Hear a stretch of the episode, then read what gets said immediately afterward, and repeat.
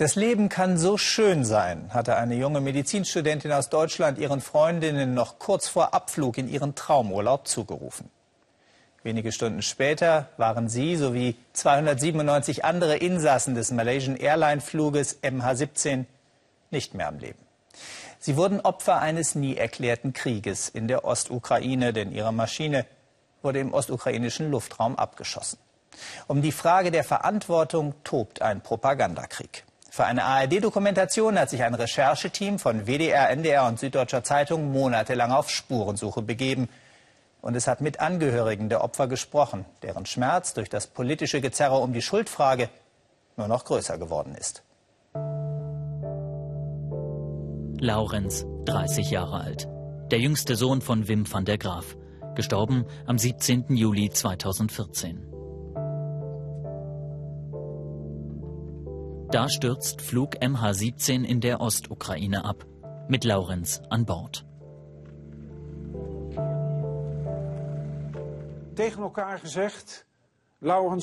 Wir haben erst gedacht, er ist doch Sportler. Er hat doch eine sehr gute Kondition. Vielleicht hat er überlebt. Mit diesem Gedanken lebt man dann einige Tage, bis immer wieder Berichte kommen, dass wirklich niemand den Absturz überlebt hat.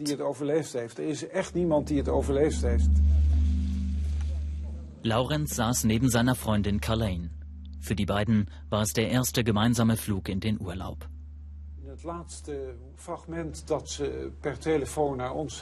Das letzte, was die beiden uns vom Flughafen Amsterdam geschickt haben, war ein Foto von ihnen mit der Nachricht, zusammenfliegen ist viel schöner als alleine. Samenvliegen ist doch leuker dan alleen. Sie sind vier Stunden zusammengeflogen. Das war's. Wer Schuld hat an der Katastrophe, das weiß Wim van der Graaf bis heute nicht. Das Schicksal seines Sohnes, es ist Teil eines internationalen Kriminalfalls. Undurchsichtig bis heute. Klar ist nur, MH17 wurde abgeschossen. Aber von wem? Ein halbes Jahr haben wir recherchiert, die gegenseitigen Schuldzuweisungen der Kriegsparteien überprüft. Viele Indizien deuten darauf hin, eine Bug-Rakete hat MH17 getroffen. Nach unseren Recherchen offenbar abgefeuert neben diesem Checkpoint tief im Separatistengebiet. Zum Beispiel wollen Anwohner am Tag des Absturzes hier einen ohrenbetäubenden Lärm gehört haben, wie er typisch ist für eine Bug-Rakete. Aus Angst wollen sie nicht erkannt werden. Es gab einen Knall. Man hat wohl aus der Richtung von Stepanovka geschossen. Dann ein Zischen. Und am Ende eine Explosion. Panzerspuren im Asphalt. Fotos und Videos. Auch diese Hinweise deuten darauf hin, die Rakete war hier im Separatistengebiet. Doch eine andere Frage ist für die Angehörigen noch wichtiger. Die Ostukraine ist zu dem Zeitpunkt Kriegsgebiet Warum durfte MH17 überhaupt hier fliegen? Wenn das Flugzeug da nicht geflogen wäre, dann wäre die Rakete auch nicht abgeschossen worden. Das Flugzeug ist aber dort geflogen. Es gibt daher zwei Parteien, die aus meiner Sicht unverantwortlich und unmoralisch gehandelt haben. Neben den Raketenschützen sind das für Wim van der Graaf alle, die zugelassen haben, dass das Flugzeug dort überhaupt geflogen ist. Die ukrainische Flugsicherung etwa. Sie ist für den Luftraum verantwortlich. Erst kurz vor dem Abschuss von MH17 waren über der Ostukraine Militärmaschinen abgeschossen worden. Es war also klar, dass Fliegen mindestens in bestimmten Höhen gefährlich ist. Die Flugsicherung ließ den Luftraum trotzdem weiter für Passagiermaschinen geöffnet. Die Ukraine weist alle Vorwürfe von sich. Man war total sicher in der Zeit, dass die Maschinen auf, die, auf diese Höhe überhaupt nicht erreicht werden können. Auch theoretisch nicht.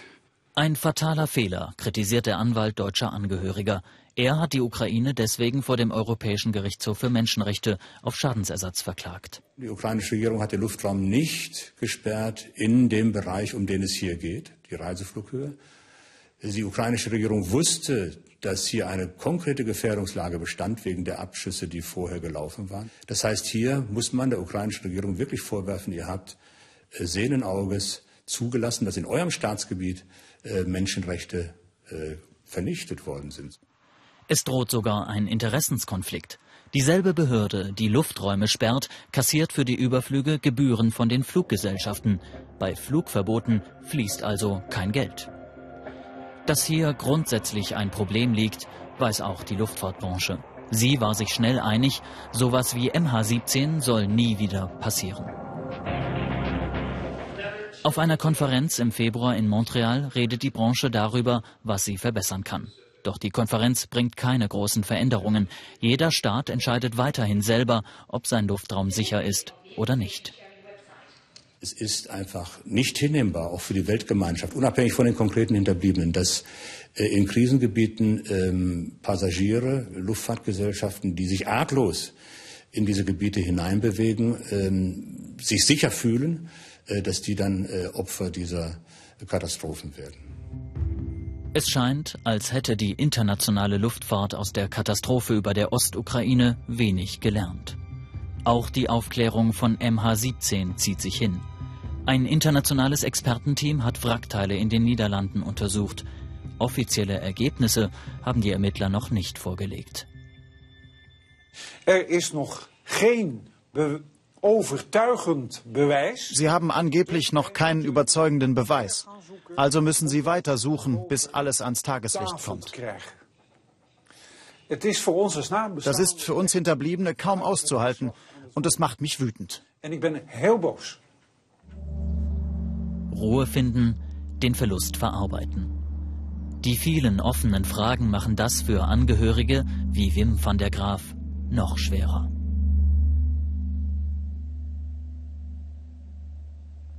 Und die ganze sehr spannende Dokumentation mit dem Titel Todesflug MH17 können Sie morgen Abend um 22.45 Uhr sehen, hier im Ersten.